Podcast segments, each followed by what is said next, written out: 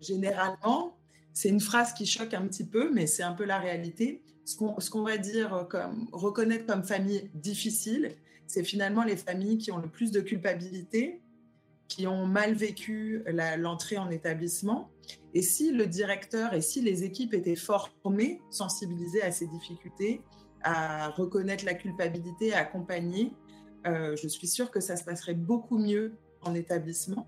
C'est sûr que je comprends que il y a des gens qui sont tellement malades que c'est beaucoup plus difficile pour la famille de s'occuper de ces gens-là. Bien sûr, on n'a pas le choix. Je ne remets pas en cause la pertinence de, de ces maisons où on, met les, les gens les plus fragiles de nos sociétés. C'est juste que faut ajouter un peu de douceur là-dedans. Comme mes parents, ils sont pas pauvres, mais ils sont pas riches non plus. Ils ont de l'argent, ils peuvent se permettre de se payer ces services-là. Donc, c'est une proche aidance d'une certaine façon qu'on achète. Ça, je ne voyais pas avant. Hein. Mais si tu es pauvre, là, de la proche aidance comme ça que tu payes, tu peux pas te la permettre. Bonjour à tous, ici Marina Orsini qui vous souhaite la bienvenue pour un autre épisode du balado des proches aidants avec nos histoires qui, on l'espère, résonnent en vous. Un balado euh, qui est une initiative de l'appui pour les proches aidants qui, en fait, tente de faire connaître le rôle de l'approche aidance, des proches aidants, grande diversité. L'approche aidance a mille et une figures aussi et surtout, je dirais, faire connaître euh, les services, les solutions qui peuvent vous aider donc euh, au quotidien. Cette semaine, on vous propose un tour du monde.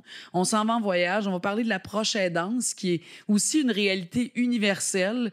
Euh, chaque société a sa façon de faire. On va aller faire un tour du côté de la France avec un, arrêt aussi au Sénégal donc la réalité ailleurs dans le monde, découvrir différentes initiatives qui existent euh, dans le domaine de l'approche aidance. Pour ce faire, nous avons invité Alice Steinover, qui est présidente du collectif français Je t'aide. On a aussi notre superbe euh, philosophe scientifique Boucard Diouf, qui a récemment perdu sa maman. Sa maman est décédée il y a à peine deux mois et on voulait parler de la différence en fait, de l'approche aidance, la différence entre le Québec et le Sénégal, comment ça se passe.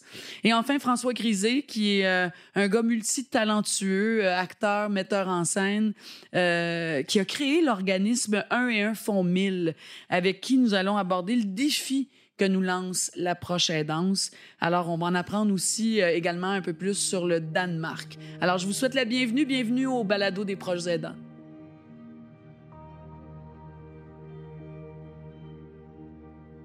Très heureuse de vous accueillir aujourd'hui pour parler de proche aidance à travers le monde. C'est quand même intéressant. On veut s'en inspirer. Comment, comment ça se passe ailleurs? Et là, on se, on se, on s'en va de l'autre côté de l'Atlantique euh, et j'accueille euh, Alice Stenover, qui est présidente du collectif français Je t'aide. Merci Alice d'avoir euh, accepté de nous parler aujourd'hui. Merci beaucoup. Merci de me recevoir. Oui, c'est un service multiple euh, qui touche et qui traite de proche aidance, euh, évidemment. Je sais, Alice, que vous avez travaillé à Montréal aussi dans différents organismes, donc vous connaissez le Québec et un peu comment ça fonctionne. Oui, je ne vais, vais, pas dire que je connais très bien. Je suis restée deux ans et demi où j'ai travaillé pour une association que je salue grandement qui s'appelle le Groupe des aidants du Sud-Ouest de Montréal. OK. Vous aviez pas aussi travaillé avec la popote roulante? Si, j'ai travaillé avec une popote roulante du quartier Sainte-Marie euh, à, Montréal également. Oui, OK. Écoutez, on s'est dit, ben elle, on dirait qu'elle a une vision doublée de l'approche aidance parce que vous avez quand même eu l'expérience ici au Québec et là, vous vous êtes retourné euh, en France. Euh, deux façons de faire, diriez-vous ça, entre la France et le Québec? Alors, c'est une question qui m'a été énormément posée quand je suis revenue en France parce que le Québec et je vais dire même plus largement le Canada est vraiment montré comme exemple dans toute la, gestion des, personnes aînées, de l'approche aidance par rapport à l'Europe. C'est vraiment une, un pays qui est, qui est montré du, doigt très positivement. Donc, on m'a souvent posé la question sur comment ça se passait au Québec, dans mon association. Alors, je dirais que c'est, mais ça sera la même chose d'ailleurs en Europe c'est très dépendant du pays et de, sa philosophie et puis de ses politiques finalement. Donc moi, ce que j'ai pu remarquer, c'est que j'ai toujours trouvé que le Québec était très en avance sur l'individualité. On prend vraiment sa personne, la personne dans sa singularité et on va essayer de respecter ses choix de façon assez large, mais... mais ça se traduit comment, ça, Alice? C'est quoi les exemples? Moi, je me rappelle avoir été marquée notamment sur l'ouverture de, de, résidences seniors pour les transsexuels. de parler notamment, voilà, la sexualité, ça m'avait beaucoup marqué parce qu'en France, c'est un sujet qui est très tabou très, très tabou pour les personnes aînées. Et je trouvais qu'au Québec, on était très avancé sur ça, mais même sur la relation à l'autre. je trouve que le Québec aussi est en avance sur le, travail de collaboration entre les structures. Les structures se mettent vraiment autour de la table, ensemble, pour essayer de trouver des réponses. C'est quand même, c'est quand même, c'est quand même le fun, c'est cette expression-là que les Français aiment bien, mais c'est quand même le fun de savoir que on peut être un exemple alors que nous, on, on sent tellement qu'on se bat pour bouger les structures puis, puis faire que les choses se passent autrement, mais à vous entendre, ça nous porte quand même à réfléchir à ben, peut-être des bien bonnes affaires qu'on fait finalement, puis il faut en ah être fier. vous, pouvez, vous pouvez être fier. C'est vraiment un exemple sur la bientraitance. Voilà, c'est la bientraitance, puis la, reconnaissance de la personne. en tout cas, en Europe, c'est vraiment un point important. Et moi, à l'inverse, j'ai trouvé là où la France avait euh, des points positifs, c'est euh, notre système de santé qui est euh, euh, relativement reconnu parce que beaucoup de choses sont prises en charge financièrement. Et c'est vrai que je voyais que ça, c'était une difficulté au Québec, c'est qu'il y avait des choses, notamment chez nous, les ambulances sont gratuites. Donc, il y a beaucoup de services voilà, qui sont gratuits et pris en charge. Et là, je voyais que ça pouvait être une difficulté au Québec parce qu'il y avait énormément de restes à charge, donc de, de choses à payer euh, de la part des familles.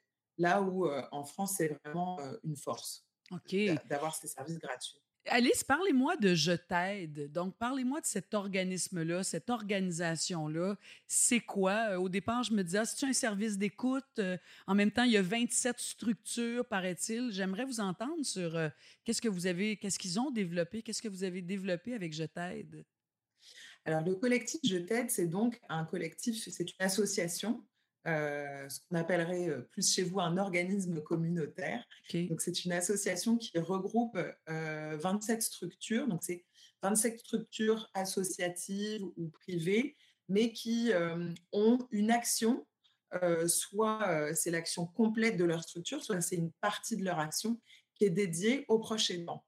Et ce sont des structures qui ont voulu travailler en collectif, justement pour défendre les droits des aidants, puisque plus, plus on est nombreux, ensemble on est plus fort finalement, on va réussir à porter euh, la voix des aidants. Donc le collectif Je t'aide, vraiment son rôle, c'est euh, d'aller auprès des ministères, auprès de nos politiques euh, et de faire évoluer les droits des aidants.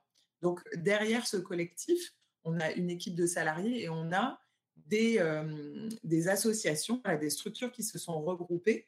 Généralement, ce sont comme, comme moi, en fait, des directeurs d'une autre structure, d'une autre association euh, qui s'implique euh, pour défendre les droits des aidants. Donc, on retrouve euh, des assos comme celle que je dirige avec nos proches qui proposent une ligne d'écoute pour les aidants. Donc, nous, on est vraiment dédié 100% à l'accompagnement des aidants.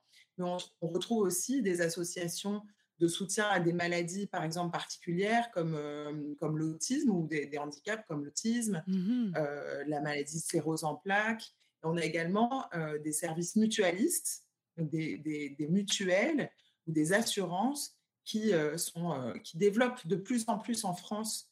ça, je ne sais pas d'ailleurs au Québec, mais c'est vrai qu'en France, ils développent de plus en plus de support pour les aidants qui, nous ont, qui ont également rejoint le collectif Je t'aide. Oui, ben c'est le but ici aussi. Ce que j'avais retenu, entre autres, Alice, c'est que ce sont aussi, dans, un des volets en tout cas, ce sont des anciens anciens aidants qui aident les nouveaux aidants, si on veut?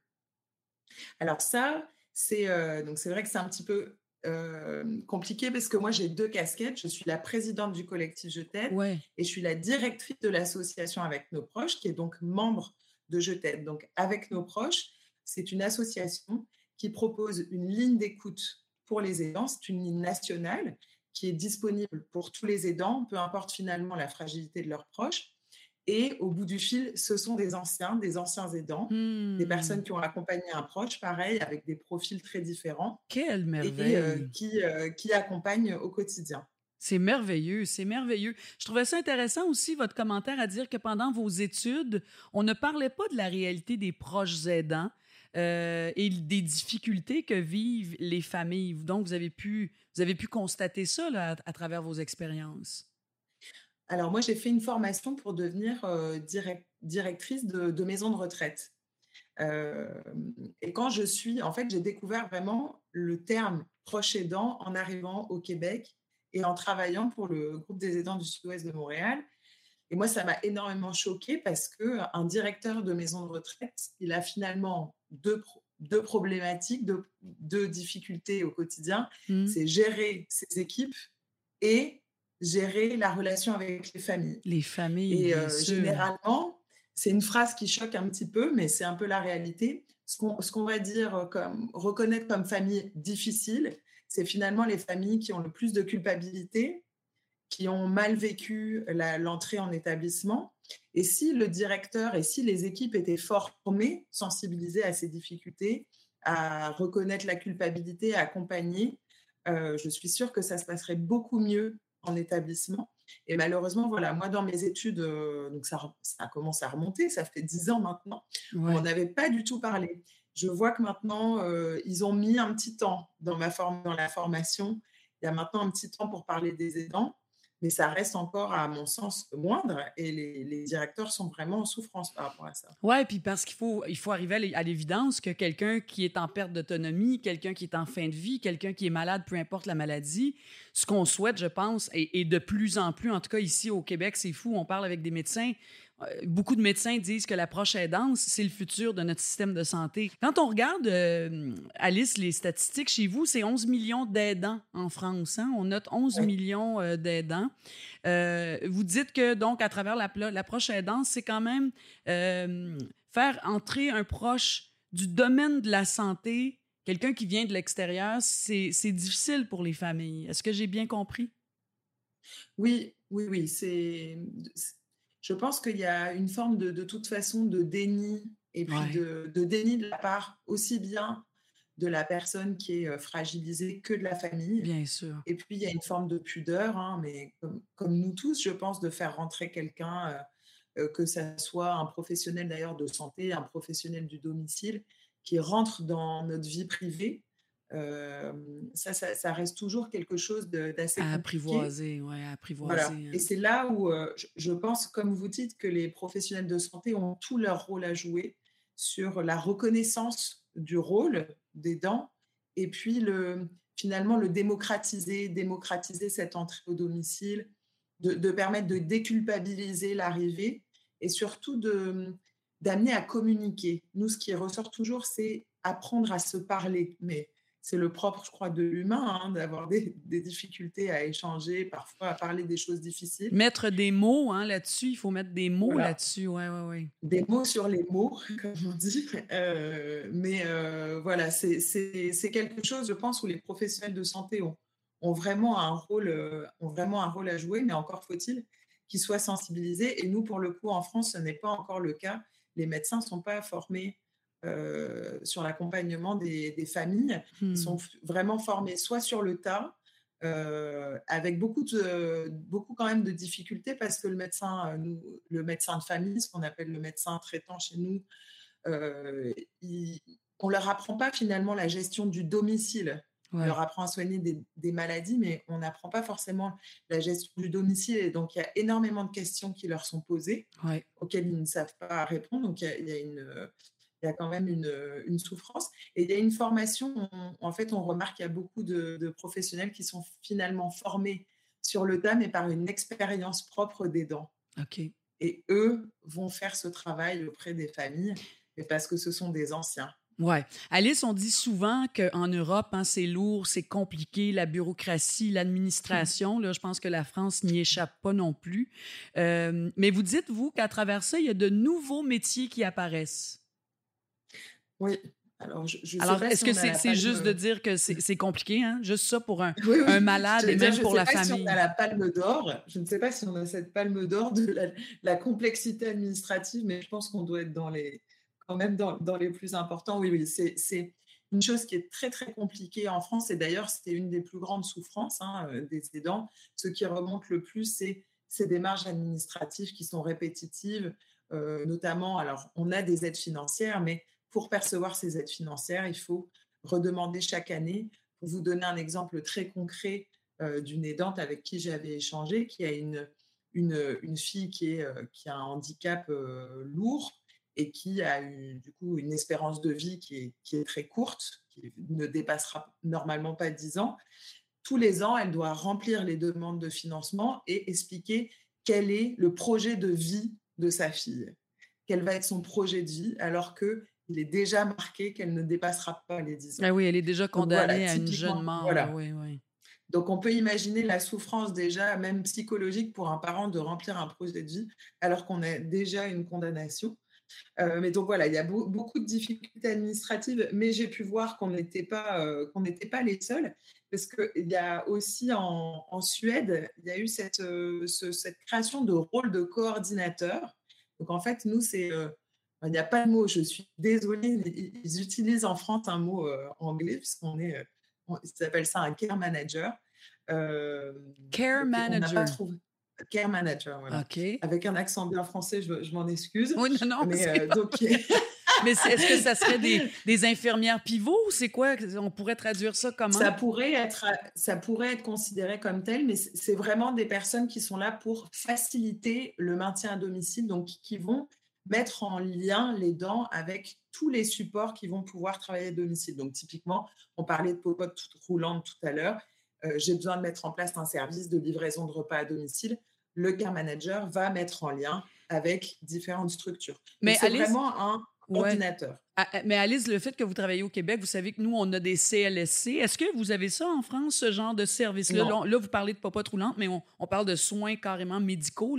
Est-ce que ça existe, ça, en France? De, on s'organise avec le CLSC? Non. Non. Et c'est vrai que ça, c'était. Moi, j'avais trouvé ça vraiment intéressant parce que quand je travaillais euh, à l'association euh, du groupe des aidants du Sud-Ouest, euh, on avait des ateliers qui se mettaient en place et systématiquement, quand les dents venaient, le CLSC mettait en place une aide à domicile qui venait garder le proche.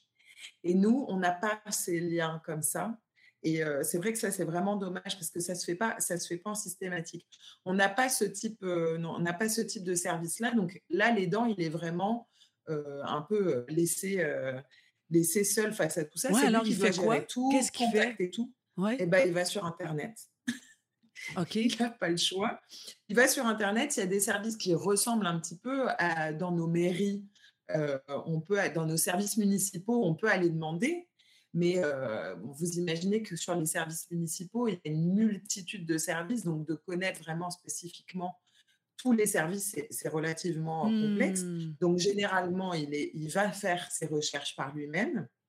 Et c'est là où ce rôle de care manager peut être vraiment intéressant, c'est il va finalement dissiper un petit peu le brouillard euh, et il peut aussi beaucoup aider sur l'écriture de ces demandes financières qui sont très complexes, très très complexes chez nous parce qu'en fonction de la fragilité de la personne, ce n'est pas le même service qui va s'en occuper. Donc vous avez peut-être attendu six mois une réponse pour qu'on vous dise c'est pas à nous que vous, écrivez, vous devez écrire, c'est à quelqu'un d'autre. Eh mon Dieu, ben c'est ça. C'est compliqué. Hein. Moi, je dis souvent, pour être malade, il faut être en forme.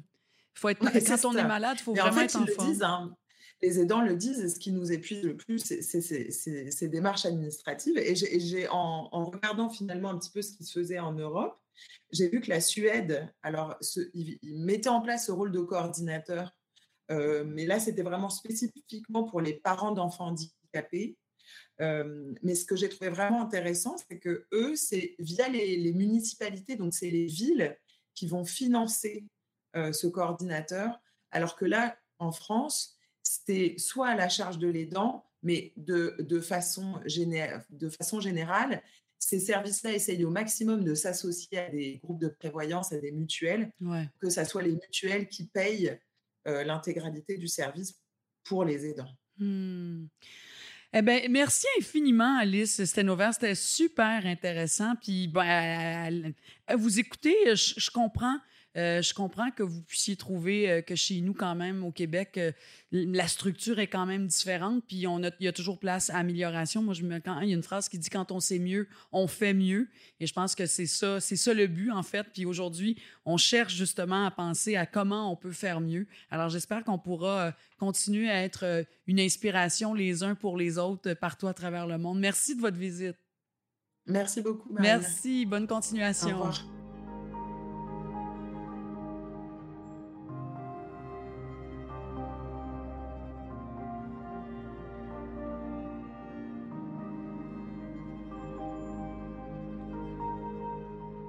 Il est notre philosophe scientifique. Il adore faire la comparaison entre les comportements humains et la faune, la flore. C'est tellement révélateur. Boucard Diouf, bonjour, je t'aime. Ah, bonjour. Marina, je t'aime moi aussi.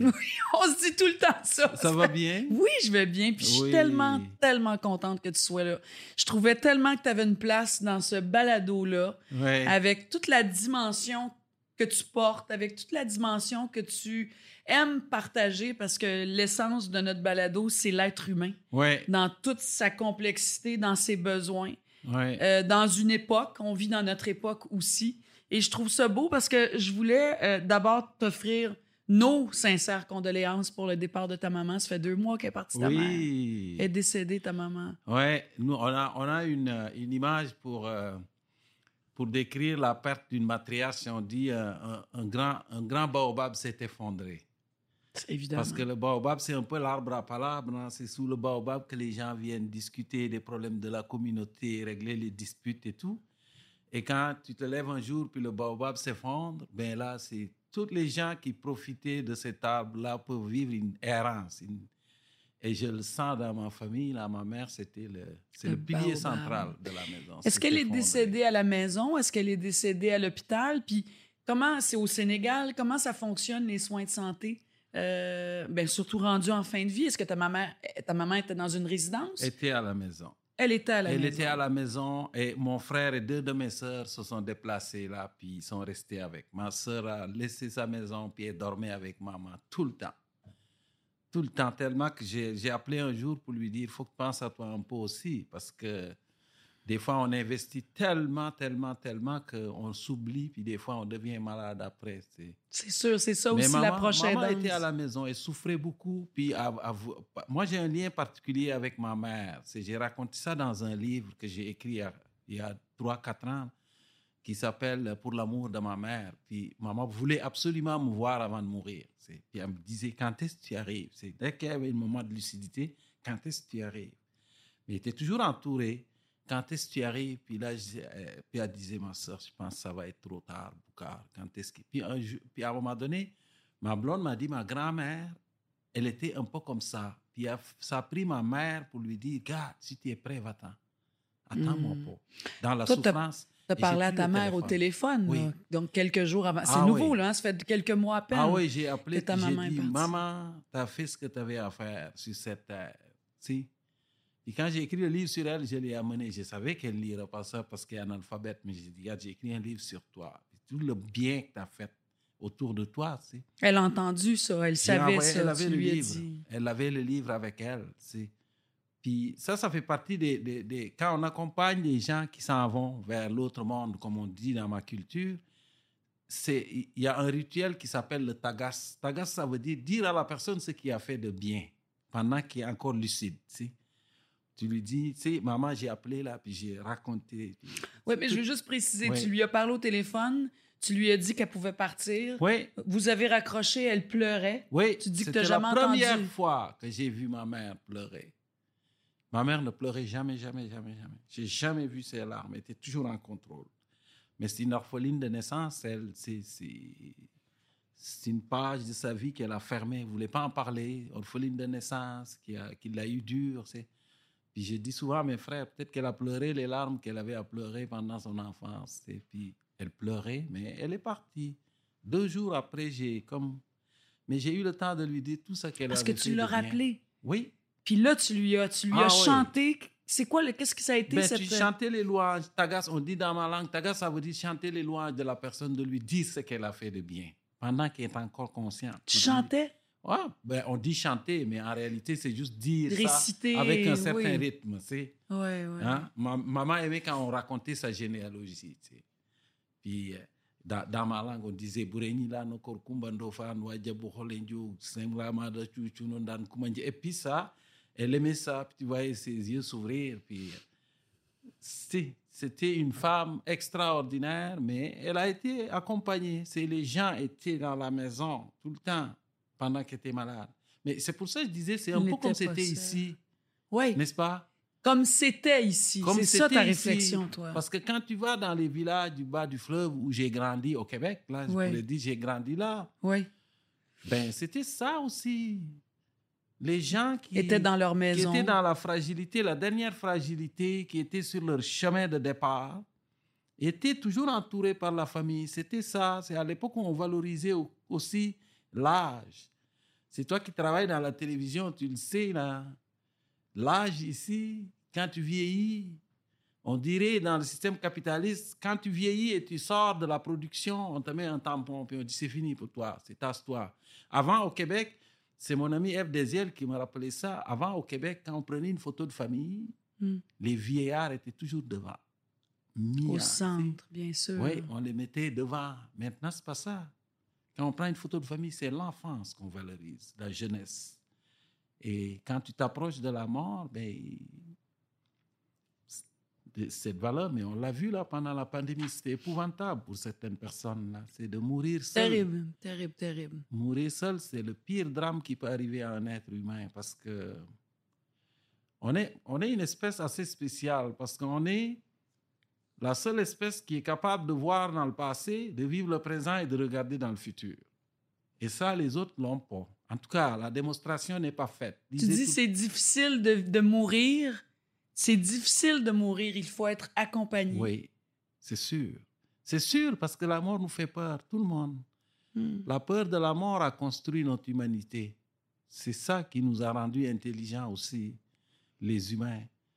Parce que ça, ça a été démontré que chaque fois qu'on a traversé des crises comme ça qu'on est en train de traverser, après ça, le- savoir cumulatif de l'humanité a décuplé. si. Regarde qu'est-ce qu'on a inventé depuis que le virus est arrivé. Les vaccins à ARN, même les biologistes les plus sages disaient c'est impossible de faire ça c'est en trois ans. Puis voilà, en un an, on l'a fait.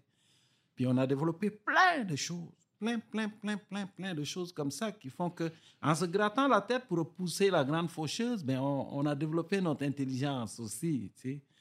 Mais c'est ça, parce qu'elle nous fait peur. Ça, ça, c'est la vérité. Depuis l'aube des temps, la mort nous fait peur. C'est normal. C'est, on a un gros cerveau qui le voit puis qui aime pas ça. Et donc, quand les gens ont peur, il faut les rassurer. Comme on rassure des enfants. Je trouve ça beau aussi, Boucard. J'ai pris plein de notes avec la recherche. euh, la fameuse phrase, c'est que ça prend un village. Hein? S'occuper d'un enfant, ça prend tout un village. Oui, Ça prend tout un village pour un mourant aussi. oui. C'est ça qu'on devrait, parce que c'est un proverbe très célèbre qu'on utilise Oui. ici, africain. Oui. Ça prend tout un village pour élever un enfant, mais pour accompagner un, un mourant aussi. pour Absolument. accompagner un mourant aussi, parce que les deux se confondent. Ma mère disait ça. Ma mère disait, euh, ma grand-mère avait l'Alzheimer. Puis quand elle, quand elle a eu l'Alzheimer, ben, elle, elle, est retournée dans l'enfance totalement. Là. Puis tu passais, puis tu disais, prends-moi, tu es, tu es mon, je suis ton bébé. Puis elle, elle se souvenait de toutes les personnes qu'elle avait rencontrées dans sa jeunesse et elle les appelait. Elle passait la nuit à appeler des noms. Puis ma mère disait, mais c'est qui ça? Puis elle, elle se souvenait, c'est c'est ça le mystère du cerveau humain, c'est que quand il détraque, on ne sait plus ce qui se passe. C'est difficile de le comprendre vraiment. Ouais. Et donc, elle faisait ça, puis, euh, puis c'était c'était quelque chose. Et ma mère nous disait tout le temps, tu vois la vie, euh, on a l'impression en grandissant qu'on s'éloigne, mais c'est une promenade sur un globe.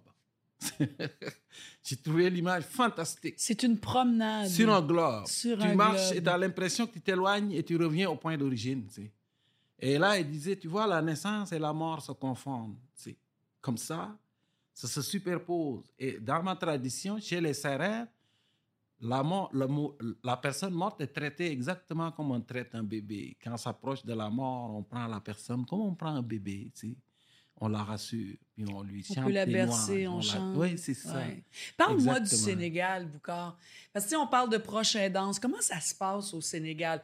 Ta maman était chez elle, mais ça, est-ce que c'est comme ça automatiquement, vous? Est-ce que vous avez des CHSLD? Est-ce que vous avez des résidences? Ça se passe Non, pas on de n'a pas ça encore. On n'a pas ça. Pas encore, tu dis. Ben, pas encore. Pourquoi? Parce que je pense que c'est la marche net- euh, euh, normale du, du système, des systèmes de production qu'on a maintenant. Hmm. C'est juste un décalage temporel. Je suis sûr que ça va exister au Sénégal. Ouais. Et c'est une question de temps. Parce que c'est ça le, le chemin du capitalisme, il est là. C'est économise tes affaires pour assurer ton Et futur. toute l'humanité en est contaminée à Ah, part, absolument. Je ne sais pas si on peut dire contaminé, mais en tout cas, euh, toute l'humanité s'en va là. Et, euh, mais moi, j'ai grandi dans une société où on disait les, les parents s'occupent des enfants jusqu'à ce que leurs dents poussent. Et c'est au tour des enfants de s'occuper des parents jusqu'à ce que les leurs tombent. Mais ce qui est extraordinaire en lien avec, euh, avec la mort, puis la mort de ta maman, et tu es en train de terminer, tu me disais tantôt d'écrire un livre qui s'intitule Ce que la vie dit à la, doit à la mort, pardon. Ce que la vie doit à la mort quand la matriarche des éléphants s'effondre. Oui, Tu fais un lien entre la matriarche chez les éléphants et les mamans, nos mères, nos mamans, quand Ouais. une maman s'effondre. oui. Parle-moi de ça. Ben, c'est parce que pour moi, c'est pas la même chose que quand un papa s'effondre. C'est, c'est, je veux pas rien enlever au papa, mais c'est. Ben non, ils sont tellement importants, mais c'est sont autre chose. importants, mais c'est pas la même chose. C'est la maman, elle porte un bébé dans son ventre. Elle investit sur un ovule qui est 4000 fois celui de la taille d'un spermatozoïde. Elle porte neuf mois un enfant, le branche sur son système circulatoire, elle accouche. Elle produit de l'ocytocine, qui est une molécule qui permet d'être Wi-Fi avec un bébé. C'est, dit, le premier Bluetooth, c'est le- la nature qui l'a inventé parce que tu le sais, hein, quand tu as un bébé, juste le fait de l'entendre pleurer pour faire couler les seins, c'est, Oui. il les sort. C'est ça, chez les mamans y a aussi. rien Notre de bébé plus. qui pleure, on a une montée de Oui, lait. Bien sûr. exactement. Bien sûr. Coupe le cordon ombilical et tu le branches sur ton sein. C'est, ça on ne peut pas avoir le même rapport avec la maman qu'avec le papa? Donc, et quand la maman s'effondre, c'est plus dur.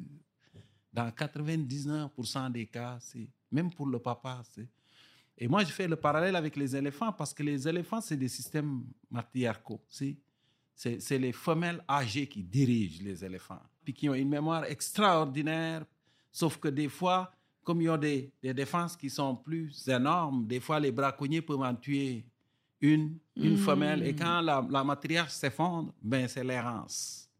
S'il n'y a pas eu le temps de former euh, la relève, Une relève. mais le groupe il est là, puis ils ne savent plus comment s'orienter, comment trouver les oasis, comment aller dans l'eau. Et je trouve que ça ressemble à ce qui se passe chez les humains. Oui. Puis tu dis que Oui. chez les éléphants, quand il y a quand il y en a un ou une de malade, même si on les connaît pas, on en prend soin. Ah non, les rituels sont très élaborés. Je pense qu'on partage avec les éléphants la conscience de la mort. C'est mon opinion, là. Puis il y en a qui doutent de ça, mais je pense que les éléphants ont une conscience de la mort parce que même une, une qui est mourante, d'autres vont venir à côté d'elle puis essayer de la soulever puis rester à côté pour l'accompagner, sais pour l'accompagner jusqu'à ce... Que même quand elle meurt, les éléphants vont venir, même les, les éléphants qui ne connaissaient pas vont venir. sais. La voir, voir la, la dépouille, ils vont revenir à l'endroit où les os étaient rassemblés. C'est ça, ils rassemblent les os. Ils essayent d'enterrer les défunts, de mettre des branches dessus. Et ça, c'est c'est quelque chose d'extraordinaire. Puis, quand on regarde ça un peu, ça ressemble à nous. Là. Je veux dire, pourquoi on, a, on, on enterre nos morts? C'est pour ne pas rencontrer les os de nos, des gens qu'on aime dehors. Là, sais. Ouais. C'est traumatisant pour un être humain. Mais c'est un peu le parallèle que je fais. Puis l'importance aussi de ces femelles âgées, c'est- c'est c'est l'expérience. Pour moi, la- la- c'est l'expérience. Ça ne s'achète pas, ça, s'acquiert. Et- et- oh, et- Et ça devrait se célébrer. Oui, Hein? voilà, on devrait célébrer l'expérience. Il y a quelques années, il y avait une, euh, une terrible sécheresse dans, dans un parc en Tanzanie.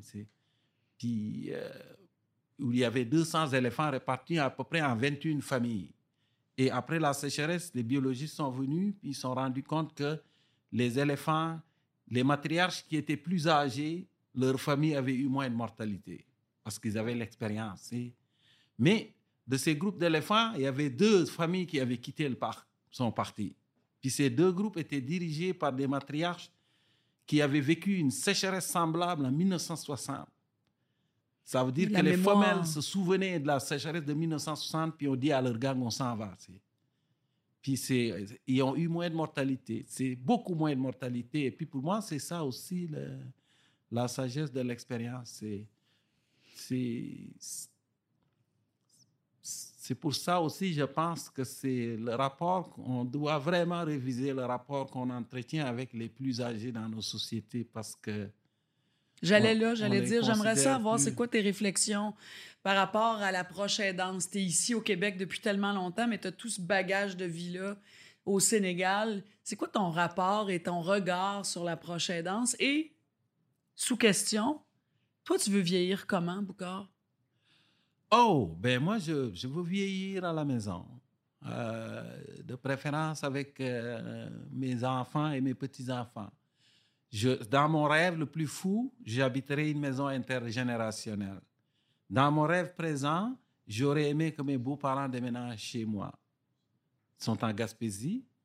Puis moi, j'ai vu ma belle-mère s'occuper de sa mère. C'est avec, elle était extraordinaire. Jusqu'à la fin, elle était là. C'est, Donc, tu as, des bonnes références, là, Ah, je veux dire. euh, extraordinaire. c'est rassurant pour Ma toi. grand-maman avait l'ostéoporose. Puis j'ai vu Daniel, ma belle-mère s'appelle Daniel Paradis. Puis elle était là avec ses sœurs pour, pour leur maman jusqu'à la fin. Jusqu'à la fin. Idéalement, c'est ça que ça devrait être. C'est, sûr que je comprends que il y a des gens qui sont tellement malades que c'est beaucoup plus difficile pour la famille de s'occuper Bien de ces sûr, gens-là. des fois, on n'a pas le choix. je ne Oui. remets pas en cause la pertinence de, de ces maisons où on, on met les, les gens les plus fragiles de nos sociétés. C'est juste que faut ajouter un peu de douceur là-dedans. C'est- Pour moi, c'est euh, c'est tous quand on les regarde, il faut les voir comme les gens qui ont construit les facilités qui nous toutes ces choses qui nous facilitent la vie aujourd'hui. Il faut le voir comme ça. Et ce qu'on leur fait, c'est une image miroir de quelque chose qu'on n'aimerait pas qu'on nous fasse, des fois. Parce que c'est ça aussi. Toutes ces personnes, tu les vois des fois, puis tu ne te dis pas, c'est peut-être eux autres qui ont construit les lignes d'électricité qui partent de la vers Fort probable. Hein? Oui. C'est les gens qui ont tapé les chemins qui nous facilitent la marche d'aujourd'hui. C'est, ça, c'est, Et tu c'est aussi- Joséphine Bacon qui disait ça. Oui, ouais, ça m'étonne pas d'elle. Mais tu sais aussi, Bou- Boucard, ils disent que on vit dans une société, en tout cas en Amérique du Nord et, et ailleurs certainement, mais on parle de chez nous, où on a voulu convaincre les gens âgés qui c'est comme ça qu'ils devaient vivre dans une certaine forme d'autonomie, Ouais. mais encadrée. Donc, je parle des, oui, des résidences, je parle éventuellement des CHSLD. On a voulu convaincre la Ben oui. population que c'est que c'est comme ça que ça devrait se passer. Es-tu d'accord avec ça? Oui, oui, c'est ça qu'on a fait. Mais pourquoi on le fait? C'est juste pour dire il ne faut pas encombrer ceux qui vont travailler. C'est à peu près ça, là. Donc, que on si vous- la jeunesse. Oui, on prend la jeunesse et si vous êtes à la maison avec les gens qui doivent être les forces vives, ben, ils ne pourront pas travailler parce qu'il faut qu'ils s'occupent de vous et tout. Et on dit aux gens, économisez, puis après ça, vous occupez de vous-même. C'est ça, hein? Mais c'est poche parce que ce que ça fait, c'est que ça coupe un lien fondamental, c'est le lien entre les petits-enfants et les parents. Et Aussi. les arrière-petits-enfants. Aussi. Puisque la vie, c'est aussi une promenade où on surveille ses gènes un peu. Biologiquement parlant, c'est important d'avoir un regard sur les gens qui ont hérité de ton pool génétique chez l'espèce humaine. Les petits-enfants, les arrière-petits-enfants. Moi, ma mère, quand j'allais à la maison, il y avait toujours du monde. Et ses enfants, ses arrière-petits-enfants étaient là tout le temps. Et maman, quand les gens on a commencé à partir, elle a adopté des enfants, tout le temps. Ta mère adoptait ma, ma des mère a enfants. élevé, j'ai calculé avec ma sœur, là, ma mère a élevé en dehors de sa famille, qui est neuf personnes, je pense qu'il y a quelque chose comme 16 ou 17 enfants qui sont passés dans sa, sa chambre, avec deux lits.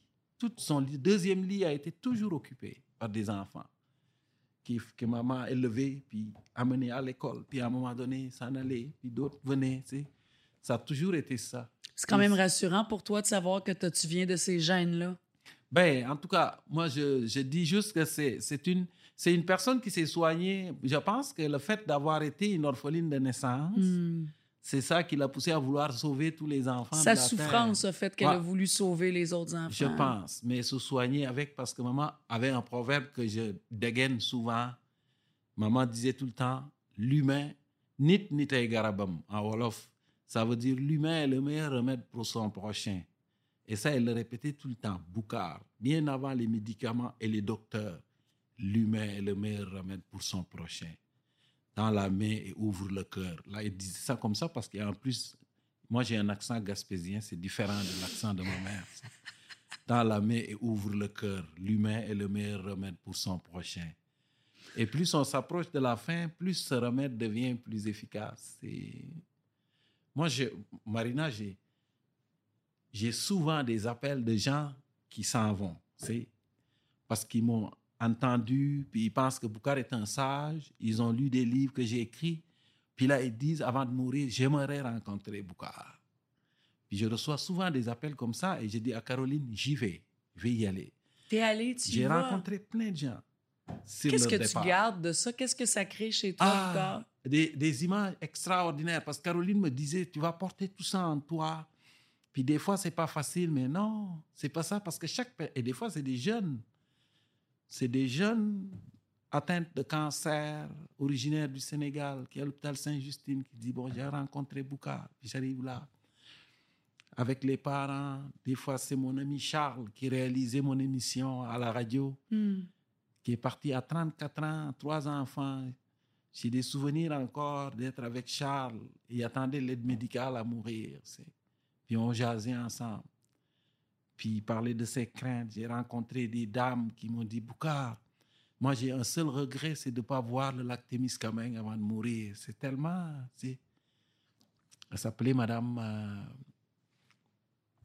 Madame Salvaille. Madame Salvaille voulait voir le lac.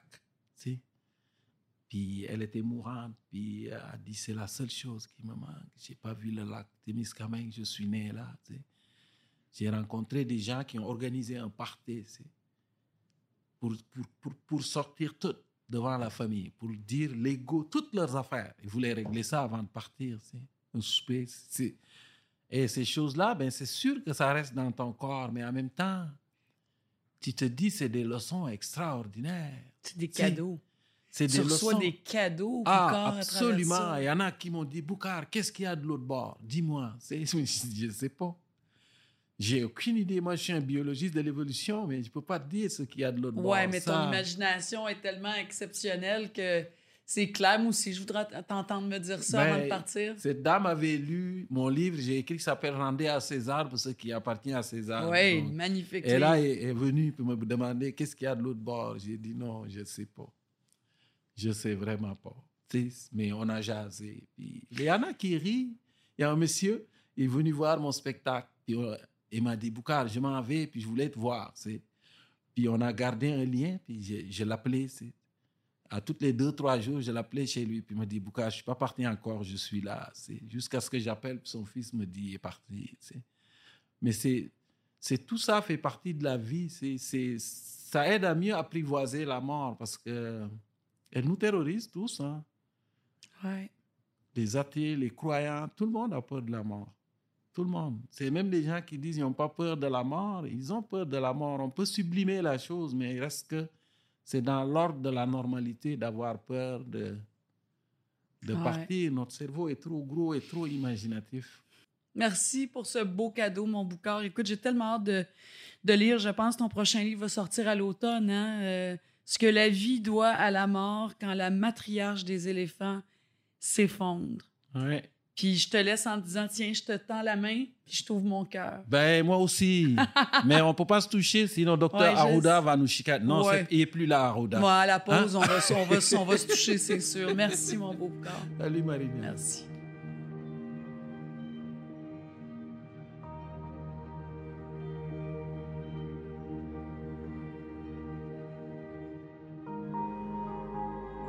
Autour de François Grisé maintenant, qui, est, euh, qui a créé en fait l'organisme 1 et 1 Fonds 1000. Il en, est, il en est le fondateur et le directeur artistique qui met en lumière euh, les différents enjeux sociaux, dont le vieillissement, qui est un sujet euh, riche. Il est lui-même proche aidant de sa maman. Bonjour François, on a décidé qu'on se tutoyait. Certainement. Oui, tu clair. es le proche aidant de ta maman. Oui, j'ai été le proche aidant de mes deux parents. Mon papa est décédé maintenant, mais là, ma mère vit dans une ressource intermédiaire privée. Puis j'ai deux frères là, qui nous aident Oui. un peu, mais je suis vraiment celui qui est. Tu sais, dans les familles, il y en a toujours. T'es le pilier central, là, mettons. C'est moi. OK. Puis C'est une aventure. euh, J'en parlais à, à la dame avec qui j'ai parlé avant de venir Oui, te rencontrer aujourd'hui. Très, très riche, très exigeante. Et euh, ce qui m'apparaissait vraiment intéressant quand j'ai parlé à, à cette jeune femme-là, c'est de, de me rendre compte que l'approche aidance, c'est pas dans une direction. C'est vraiment dans les deux directions. Si on prend le temps de s'y arrêter, Oui. si on arrête de voir l'autre personne comme la seule personne qui a besoin de quelque chose, tout à coup, en tout cas moi avec ma mère et avec les gens que j'ai rencontrés, là, on, on va certainement en parler au patrimoine de Oui. Val d'Or. Ah ben là, ça change le monde de l'approche aidance parce que c'est plus juste à propos d'aider une personne, mais c'est de recevoir toutes sortes d'histoires, de sagesse, de cadeaux, d'épreuves. Mais toi, est-ce que un et un font mille? Est-ce que c'est né en lien avec ton expérience ou tu étais déjà intéressé par? En fait, j'étais intéressé par le fait de me questionner sur. Moi, j'ai commencé à me questionner sur la mort et la tragédie. Et puis, euh, de fil en aiguille, j'ai créé des œuvres autour de ça. Et là, il est arrivé que mes parents sont déménagés dans une résidence privée pour aînés. Ils se sont très, très mal adaptés. Hmm. Et je me suis dit, comment est-ce que je pourrais comprendre la réalité de ceux qui vivent dans des ARPA, pour les nommer dans, dans leur acronyme? Donc, comment est-ce que je pourrais comprendre la réalité des gens qui vivent dans des ARPA? Mais c'est de le vivre. Comme Ben oui, toi, parents. t'es carrément allé vivre. Allé, allé vivre pendant un mois Exact. dans une résidence. Fait que c'est quoi? On t'a donné une chambre? Comment est-ce que tu t'es Oui, j'ai loué une chambre, j'ai fait une demande de bourse, comme tous les bons artistes. J'ai eu ma bourse. Je devais aller vivre avec mes parents. Au final, ça n'a pas fonctionné parce que la corporation qui était propriétaire de la maison a refusé, mais j'ai fait d'autres recherches et je me suis retrouvé au Jardin du patrimoine de Val d'Or, en Abitibi, où j'avais jamais mis les pieds. Donc, d'une certaine façon, c'était parfait. Parce que j'ai vraiment vécu ce que beaucoup d'aînés vivent quand ils déménagent dans une résidence comme ça, c'est qu'il y a une forme, tu sais, tu- tu te retrouves à casser maison, comme on dit au Ouais, Québec, ouais, à- à, te déraciner. Fait qu'en me retrouvant dans un endroit que je connaissais pas du tout, avec aucune occasion de connaître des gens là-bas, j'ai vraiment vécu, en tout cas à mon âge, parce que j'avais 43 ans dans le temps, ce que les aînés souvent vivent là, quand ils vivent ce déménagement ultime-là. On fait une pause dans le sens où si on parle de un et un font mille, c'est c'est du théâtre, c'est de la poésie, c'est du social, c'est très vaste, hein, ce qui oui, se c'est passe un chez grand vous. projet. Oui, c'est un grand projet. Je suis allée sur votre site, puis j'ai trouvé ça tellement riche. D'ailleurs, il y a une de vos pièces qui Oui. s'est retrouvée chez Duceppe il n'y a pas si longtemps et qui, là, va partir en tournée. Oui, on part le 2 mars euh, dans 12 villes à travers le Québec. Parle-nous de cette pièce-là. Ça s'appelle Tout inclus. Puis pour reculer un peu dans ta question, un et un fonds mille, c'est d'abord et avant tout un organisme multidisciplinaire. Ça veut dire que moi, bon mot, en tant que créateur, là, je fais du théâtre. Des fois, je fais des installations dans l'espace public. C'est un labo, hein? C'est un laboratoire d'exploration. Et tu vois, la prochaine œuvre que je- sur laquelle je suis en train de travailler, je vais danser. Donc, je me permets, j'ai pas envie de, de, de me cantonner dans une seule affaire.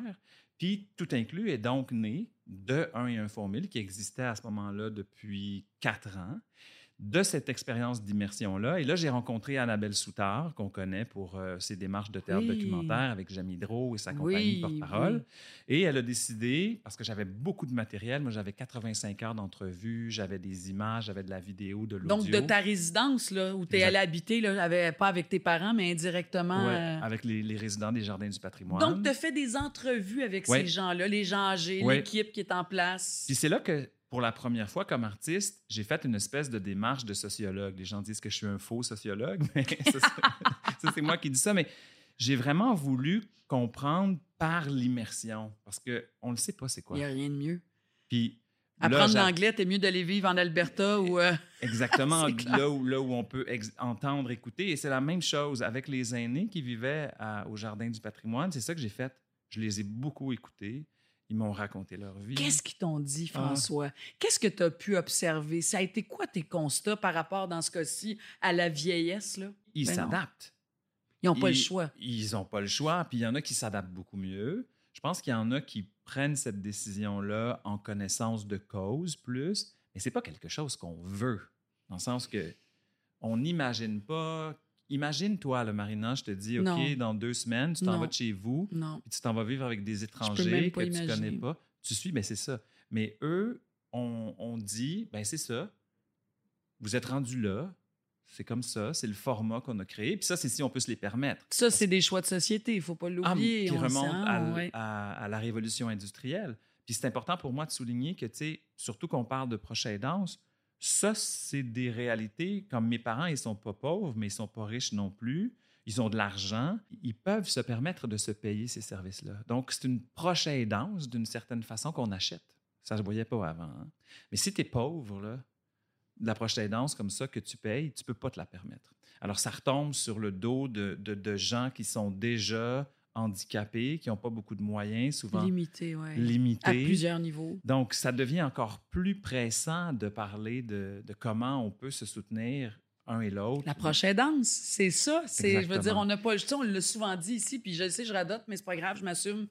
Je veux dire, c'est la prochaine danse, c'est le futur de notre système de santé. Puis Dieu merci qu'il y a plein de médecins qui y croient aussi Oui. et qui prônent ça. Oui, Puis de toute façon, ça sauve bien de l'argent à, à la société de rester chez nous. bien sûr. Mais il faut accompagner, équiper et aider financièrement parce qu'il y a des gens qui vont jusqu'à faire des faillites personnelles parce qu'ils sont proches aidants. Je veux dire, c'est- grave, là. Oui, puis dans ce que j'en Ouais. comprends, parce que je ne suis pas un spécialiste là, du ministère de la Santé et tout ça, mais dans le ministère, dans les institutions, la proche aidance, ça s'appelle le maintien à domicile. Et ça. Des mesures de maintien à domicile, de l'investissement en maintien à domicile, il y en a plus, il y en a eu plus avec la pandémie, mais là, on se bute à un autre problème que même si on veut investir dans les services à domicile, ben, il n'y a pas de personnel. En tout cas, je ne veux pas être euh, négatif, mais je pense qu'il y a des options et je pense que ce que j'ai le goût de te dire, parce que là, je reviens à une des questions que tu as posées tout à l'heure, qu'est-ce qu'ils m'ont dit, Oui. qui s'applique d'une certaine façon maintenant que j'y pense à la prochaine danse, Oui. c'est que quand on est tout seul, on peut rien faire. On se sent dépossédé, on se sent oublié. Ah non, mais on- l'isolement puis la solitude, c'est la pire chose. Et c'est ça que la prochaine danse, parce qu'on a donné un mot hein, qui s'appelle la prochaine danse pour un mot, moi, qui, que j'aime à utiliser. On a mis un mot prochaine danse pour euh, parler de l'accompagnement pour moi. Mais Et tu sais, avant, François, c'était un aidant naturel. une aidante naturelle. Surtout parce que c'est 60% des femmes, souvent. Mais c'est pas vrai que c'est naturel. Oui, aider ton mari, Mm. c'est clair, tu vas vouloir prendre soin de Oui. ton mari, de ta fille, de tes enfants, de ta chum, de ta voisine, Oui. ton mari. Mais je veux dire, il y a tellement de chapeaux, à un moment donné, tout ça est relatif au degré du besoin, Oui. là, puis le niveau de la maladie. Mais c'est qu'on est confronté à une réalité où on vit plus longtemps qu'on n'a jamais vécu. Aussi. 25% de la population de 75 ans et plus souffre de pertes cognitives tous azimuts. Fait que c'est sûr qu'on ne peut pas aider des gens dans cette situation-là. Mais je crois sincèrement, encore une fois, pour revenir à l'image des gens que j'ai rencontrés au Jardin du patrimoine, puis l'image de la relation que j'ai avec ma mère, c'est que la prochaine danse, pour moi, c'est vrai qu'il y a plus d'énergie, mettons, de ma part devant ma mère qui est investie à l'aider. Mais ce que j'ai découvert dans l'accompagnement que j'ai fait avec elle, c'est que maintenant, elle me donne plein d'affaires qu'elle peut me donner à sa façon. Elle a des pertes cognitives, elle bouge plus beaucoup, elle est moins mobile, mais Qu'est-ce qu'elle te donne? ben, ça va sembler vraiment niaiseux, mais attends, je vais souper avec elle, là. Mais elle se lève pour aller me chercher quelque chose à boire. Elle m'appelle, elle pense à moi. Elle me dit, mettons, euh, ma mère a des pertes cognitives et parce que j'ai créé un lien avec elle, ben, elle m'appelle pour me dire, hey, comment ça a été aujourd'hui tes entrevues avec Ok, elle une faisait DG? pas ça avant, ta mère. Jamais. Fait que- Jamais. fait que comme- puis c'est pas, euh, Non, c'est pas un reproche. là. Non, non, C'était juste ça comme la ça. dynamique, c'était ça la vie. euh, exactement. oui, oui, Donc, dans l'accompagnement, dans l'approche aidance, on a appris cette petite danse-là que, à sa façon, elle peut me redonner une présence, elle aussi, parce que. Ah, c'est ultimement, c'est de ça qu'on parle. Ouais. on parle d'être présent pour l'autre dans la mesure où on est capable. Ceci n'est pas un jugement sur mes frères, mais mes Non, frères non, sont non. pas capables de faire ça. Ils n'ont pas les outils. redéfinir notre lien à l'autre. Hein? On peut le redéfinir, on peut le réinventer, on peut vivre autre chose. Oui, hein? puis le proche aidé, il doit faire ça aussi. Ouais. Moi, ma mère, elle me dit tout le temps Hey, ça a-tu du bon sens, tu viens ici, puis là, hey, ça a-tu du bon sens, tu viens ici, puis tu fais tout, puis tu fais la vaisselle, puis tu. Cet état-là que les gens m'ont dit, que ma mère décrit à sa façon, d'avoir l'impression qu'on est un poids pour les autres, c'est terrible. Mais quand on est un aîné qui perd de l'autonomie, en tant que proche aidé, on doit apprendre à se laisser aider. Moi, c'est Jeannette que j'ai rencontrée, Jeannette Bertrand, qui Ben m'a oui. dit ça. Elle m'a dit, François, le jour où j'ai accepté que c'était mon chum qui allait me pousser dans la chaise roulante au Musée des beaux-arts de Montréal, ma vie a changé parce que j'ai dû accepter que je n'étais plus capable. Ouais. Et ça, c'est là que je dis aussi que c'est, ça va dans les deux directions. Comme proche aidant, il faut reconnaître les limites que tu as évoquées, de dire des fois, là, quand la personne a trop de pertes cognitives, puis qu'elle fait de l'errance, puis qu'elle est violente ou qu'elle oublie tout, tu ne Ouais. peux pas continuer à aider. Mais de l'autre côté, Parce que t'aides pas, t'aides- tu peux pas aider, dans le sens où tu as besoin d'être équipé de gens, de, de, de soutien, de connaissances que, que tu pas. Puis toi, tu es tellement émotivement, je pense juste à ta mère, émotivement lié à la personne. C'est pas la même relation. Là, Non. euh, Mais le proche aidé, lui aussi, il doit dire OK. C'est ça qu'elle me redonne, ma mère. Elle me dit merci. Parce qu'elle est obligée de laisser tomber le rôle qu'elle connaissait de la mère québécoise qui fait tout, puis qui organise tout, puis qui est germaine au possible. là. Mais elle ne peut plus faire ça. Mais elle l'accepte, puis il y a comme un autre espace entre nous qui se crée. Puis c'est ça, hmm. Pour moi, qui est, qui est une grande richesse, qui est très émouvante pour moi, puis qui est partagée dans ma pièce aussi. Et je finis la pièce en disant être ensemble, c'est la seule chose qui change vraiment quelque chose. Puis Dieu sait que s'il y a quelque chose qu'on a appris avec la pandémie, c'est ça. Quand on est pogné tout seul chez nous à se faire dire ça va pas dans la rue après 8 heures, on le sait, c'est quoi? Tu dois le vivre toi aussi. On retourne au resto, là, on voit nos amis, Ouais. euh, on, on- on peut se retrouver en groupe. Mais c'est ça qui est le cœur de nos vies. C'est ça qui, euh, que les vieux, ils me disent. Ils me disent, on est vraiment tout seul, souvent. Puis c'est long. C'est vraiment long. Ils me disent que c'est long. Ma mère, Tu elle me vis dit beaucoup souvent ça. d'émotions, hein? Ça te rappelle beaucoup d'émotions. Ben, hein? parce que ça nous attend. Moi, je suis ému des gens que j'ai rencontrés, mais je suis ému et j'ai parlé de désespoir d'une certaine façon. Parfois, dans certaines rencontres que j'ai eues, on est en planification stratégique en ce moment. Puis ce qui me meut, ce qui me fait travailler 10-12 heures par jour, 6 jours par semaine, c'est que je me dis, mais ça nous attend tous. Tous. J'aime une question que tu poses, François. Comment voulons-nous habiter notre vieillesse? Je trouve ça tellement beau comme question, là. Ben, pour moi, ça ça m'a pris du temps à la nommer comme les questions euh, qui méritent d'être répondues. Puis pour moi, la, la notion, parce que les gens me parlaient d'habitation. Les gens du milieu aîné que j'ai rencontrés, ils parlent souvent d'habitation. Hein? L'habitation, c'est tellement important, l'habitat, l'habitation. Donc, ça, c'est la maison, la cabane, Oui. l'endroit, le lieu? Mais il y a aussi un geste qui est d'habiter. Puis l'approche Intérieurement. Comment on veut vivre ça en dedans de nous? Exactement. C'est ça la question, là. Puis Oui. s'il y a trois niveaux, il y a exactement comme ce que tu viens de dire, l'habitation, nous face à notre vieillesse, nous face à notre corps vieillissant, nous par rapport au lieu où on habite, mais nous par rapport à la société où on habite, les voisinages, les communautés, les villes, la province, les pays. Oui. Eux aussi sont un habitat qui devrait inclure, selon moi, tous les habitants, incluant les aînés, qui, là, je, je vais me tromper de date, c'est sûr, parce que je veux le nommer, mais seront bientôt le quart de la population québécoise dans notre cas, là, dans 10 ans, en fait. Parle-moi du Danemark. Je pense que tu as fait certains constats hein, par rapport au Danemark. que La, la structure fiscale est différente. euh, Ben, ce que je sais, c'est que on fait souvent référence. Là, je, je dis le Danemark, puis des fois je dis la Finlande, puis des fois je dis d'autres pays. Puis je suis pas un spécialiste de ça, mais j'ai rencontré des spécialistes qui m'ont parlé des bassins du Nord, mettons qu'on va dire. Par exemple, dans ces pays-là, c'est enchâssé dans la loi qu'on doit prendre soin des aînés. Donc, ça dit... Ils en ont beaucoup à nous apprendre, hein, les, les- Danois. Là, c'est, a Exactement. Puis la première chose qu'ils devraient nous apprendre, c'est est-ce qu'on va accepter d'être imposé à 60% Parce que c'est ça la réalité des, des gens des bassins du Nord, c'est qu'ils ont bâti un système où c'est enchâssé dans la loi, où les instituts qui prennent soin des aînés, des plus vulnérables, des enfants, ne sont pas associés au gouvernement. Ils peuvent travailler sur des échelles de 25 ans. Puis que ce soit, mettons, dans notre cas, les péquistes, les libéraux, les caquistes, peu importe, il n'y a pas un premier ministre qui pourrait dire à cet institut-là ou à cet organisme-là, on va changer ça, ça ne marche pas, parce que les autres, ils sont en train de prévoir sur un très, très, très long terme. Parce que si on veut créer des changements systémiques, ça ne peut pas se faire en quatre ans. Ben non. Fait que là, Eux autres, c'est Puis ça que ce soit fait. cumulatif, parce que chaque gouvernement qui change, euh, ça risque des fois de retomber en bas de la pile, puis on repart à zéro. En tout cas, ça arrive souvent. C'est un des Ben, dangers. Je hein. pense qu'on l'a tous vécu. On est assez vieux pour le savoir. Ça fait combien de temps qu'on se fait dire que le, le, le régime d'assurance maladie universelle va mal? Moi, depuis que je suis né, j'entends ça à la télé. Là. Ouais. Puis ça fait depuis les années 80 qu'on dit que les CHSLD ne fonctionnent pas. Donc, moi, ce que je trouve inspirant dans les modèles qui ont été inventés dans, dans les bassins du Nord, c'est qu'ils ont mis de l'avant, de ce que j'en comprends, n'étant pas un spécialiste, la collectivité avant toute chose. Mais ils l'ont enchâssé dans la loi. C'est la loi. Si ça avait été la loi au Québec de prendre soin des aînés, est-ce qu'il serait arrivé ce qui est arrivé dans les CHSLD? Probablement pas, non. Je pense pas non plus. La proche aidance, c'est un choix qui nous met, qui nous sort en fait de nos valeurs individuelles. Absolument. ça aussi. Moi, je vais, je vais ma, je, comme je dis, je travaille beaucoup. Je suis porté par mon projet, j'ai envie de le faire. Mais à chaque semaine, je prends le temps d'aller voir ma mère et d'aller manger du Saint-Hubert avec elle. Je fais pas une pub pour Saint-Hubert, mais elle aime bien ça. Moi aussi, j'aime bien ça.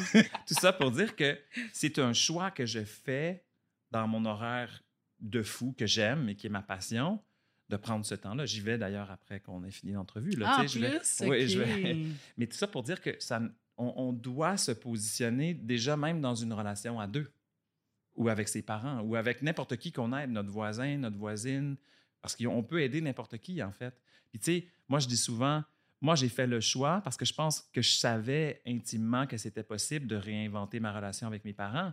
Mais c'est pas donné à tout le monde parce qu'il y Non. a des parents qui sont pas des bons parents, puis il y a des parents qui veulent pas changer, puis qui n'ont pas cette ouverture-là. Fait que pour moi, c'est pas moral de dire prenez soin de vos vieux. Non, ça, c'est facile. On le dit souvent, mais c'est plus, beaucoup plus précis que ça et beaucoup plus complexe que oui, ça. part, oui, pour du eh, monde. oui, Ben puis c'est pour ça que tu sais la prochaine danse pour moi aussi ce qui est intéressant c'est que c'est ça peut être avec nos parents quand c'est possible, mais il y a nos voisins là, il y a les gens qui vivent près de nous, des étrangers parfois que tout à coup avec qui moi je l'ai vécu avec les gens de la résidence à Val d'Or, ils sont devenus près de moi, puis je on s'est aidés à, à- Ah oui. ouais. Puis tu sais, la prochaine danse, c'est vaste. On le répète beaucoup ici. Tu sais, on parle d'aînés. La prochaine danse a mille et un visages. C'est Mm. un papa, une maman avec leur enfant. C'est un conjoint, une conjointe. C'est une sœur avec sa sœur, son frère. Je veux dire, c'est tout ça, la prochaine danse. Puis nous, c'est ce qu'on cherche à, à faire grandir, en fait. Dans ton projet à toi, tu dis Mon projet sert à mettre en lumière la mémoire et la vie des aînés. Mhm. Et ça aussi, c'est vraiment beau. Puis quand on est un proche aidant, on a plein d'occasions de se la fermer puis d'écouter. Puis il y a beaucoup de choses qui sortent quand, quand on se permet de laisser des silences, quand on se permet juste d'être avec. hein. C'est pour ça que moi, je, je trouve que le mot accompagnement est un mot plus doux, que j'aime plus, là, mais qui décrit la même chose. hein. C'est important de nommer des, des phénomènes comme l'approche aidance. Mais pour moi, ce qui complémente bien l'approche aidance, c'est c'est cet accompagnement-là. Bien sûr. Puis je trouve que d'être avec quelqu'un en reconnaissant qu'on s'aide des deux bords, je trouve que ça peut vraiment, vraiment nous donner le goût de le faire plus, en fait. Aussi. À travers euh, ton projet, à travers euh, tes immersions, euh, est-ce que tu as pu savoir comment, on- comment toi tu veux vivre quand tu vas être vieux? Parce que ça aussi, c'est une, question que tu poses. Comment voulons-nous vivre quand on sera vieux? Il faut se la poser, cette question-là. Là. C'est clair. Puis on n'a plus 15 ans, puis on n'a plus 20 ans, puis on est déjà dans la cinquantaine ou presque. Ouais. Puis euh, c'est c'est là, là c'est au coin de la Oui. rue. Là. Je te dirais que une des choses qui a fait que j'ai créé le mouvement Habitat, parce que la pièce, c'est une chose, mais le mouvement Habitat vient d'une question que je me suis posée à moi-même. Puis en tout cas, c'est ma façon de le nommer maintenant parce que oui, je pense à la vieillesse, mais tu sais, j'ai 50 ans pile, je, me sens un petit peu loin de ça, mais je, je suis proche parce que j'ai plein d'aînés autour de moi. Mais moi, ce que j'ai envie de dire autour de comment est-ce que je veux être, comment est-ce que je veux vivre ma vie quand je vais être vieux, c'est de pouvoir faire des choix. Puis je trouve que, tu Avoir cette liberté. oui, parce que, tu sais, il y a beaucoup d'aînés qui m'ont dit, On n'a pas le choix. exact, J'avais pas le choix. j'avais pas le choix. On, on est rendu là. On est Cette rendu phrase, là. on est rendu là. Puis des fois, c'est vrai. Tu l'as dit toi-même, hein, il y a des gens qui prennent du temps à reconnaître qu'ils perdent de l'autonomie euh, cognitive ou physique ou à toutes sortes de niveaux. Mais je crois qu'on a envie de créer, mon équipe et moi, en fait, un espace où on peut inventer d'autres choix. Oui, parce qu'il y, y a les résidences pour les personnes âgées, ça Oui. c'est une chose. Oui. Mais on parle aussi, il ne faut pas oublier les CHSLD. Là. C'est ça, ça, il n'y a personne qui veut ça. Là. Tu sais, une résidence, c'est une chose, tu peux être avec des amis, tu as Oui. ton appartement, tu es Oui. semi euh, euh, il y a même des services de soins si tu as une intervention, euh, il y a un étage où tu peux être là 3-4 jours en réhabilitation, tout ça. Mais quand on parle des CHSLD, il n'y a personne qui veut se retrouver dans un CHSLD. Là. Et pourtant, on en aura besoin plus que jamais. Ben, c'est ça. C'est tout ça euh, auquel on est mis face. Là. Oui, exactement. Puis, tu sais, cinq jours après le premier confinement de mars 2020, ils ont dit aux gens de 70 ans et plus ne sortez plus de chez vous. Ouais. Les gens de 70 ans et plus, ce sont tous les bénévoles et les proches aidants de ceux qui vivent dans des CHSLD. Deux semaines après, un mois après, le système s'écroulait parce qu'il n'y avait plus personne pour Ouais. être là. Et ça nous parle de l'importance institutionnelle de la proche aidance. Moi, j'ai beaucoup parlé aujourd'hui de la proche aidance avec ma maman puis avec des gens près de moi et c'est une forme de proche aidance. Mais je pense que tu l'as dit tout à l'heure à ta façon, Marina, il faut donner un crédit à cette fonction de proche aidant et l'institutionnaliser. Fait qu'il faut réfléchir. François, merci beaucoup. C'est vraiment, euh, c'est de- ce sont de belles réflexions. Je suis allée sur ton site et vraiment, c'est, c'est magnifique. Il se passe plein d'affaires. Je le disais tantôt, il y a de la poésie extrêmement inspirant. Puis bravo, François Grisé, pour ça. On va vous suivre, c'est sûr. Merci, Marina. Merci infiniment.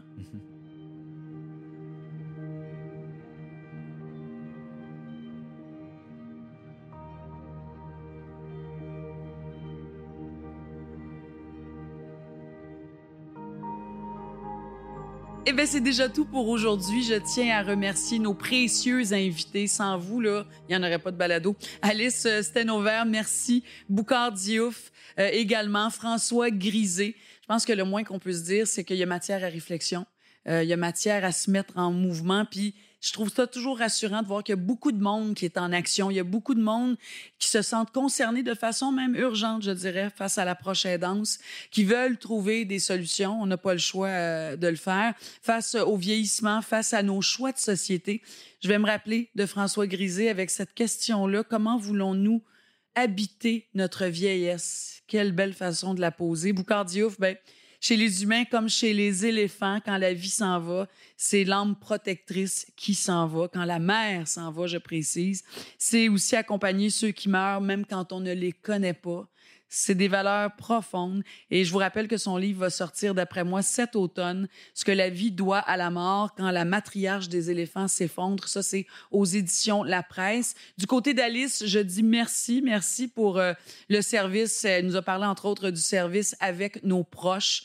Euh, puis je trouve ça très beau parce que c'est d'anciens aidants qui aident de nouveaux aidants, ceux qui entrent dans la phase de la proche aidance dans leur vie. Puis je pense que c'est une excellente idée parce qu'il n'y a rien comme le vécu. Quand on l'a vécu, on peut tellement mieux le comprendre, puis oui, mieux accompagner aussi. C'est euh, la prochaine danse, c'est un nouveau rôle euh, à laquelle il faut s'adapter, qu'il faut apprivoiser. Ça peut être très complexe. Rappelez-vous que si vous cherchez de l'aide pour vous, pour un proche, euh, il y a des ressources. Il y a des ressources. Contactez la ligne d'abord Info Aidant. Je vous le dis à chaque fois, un 855-852-7784. Si vous aimez mieux écrire, on est mieux dans l'écrit que dans la parole. Info-aidant à l'appui.org. Et quand vous allez être là, là, l'appui.org, il y a plein, il y a plein de, de, de conseils, il y a beaucoup d'informations, il y a des témoignages aussi. Alors, tout ce que j'ai envie de vous dire, c'est oser. Oser appeler, oser écrire, oser tendre la main pour aller se chercher de l'aide parce que je pense qu'on n'y arrive pas tout seul, vraiment pas. Alors, euh, la semaine prochaine, ça va être intéressant, mais premièrement, c'est notre de- dernier épisode déjà, huitième épisode, où nous allons parler de l'avenir de la prochaine danse, ce qui s'en vient, en fait, de prochaine danse, avec, entre autres, et nul autre que Jeannette Bertrand. Ça risque d'être bon. Je vous dis merci d'avoir été à l'écoute. Toujours un plaisir de vous retrouver. À très bientôt. Ici Marina Orsini. À bientôt.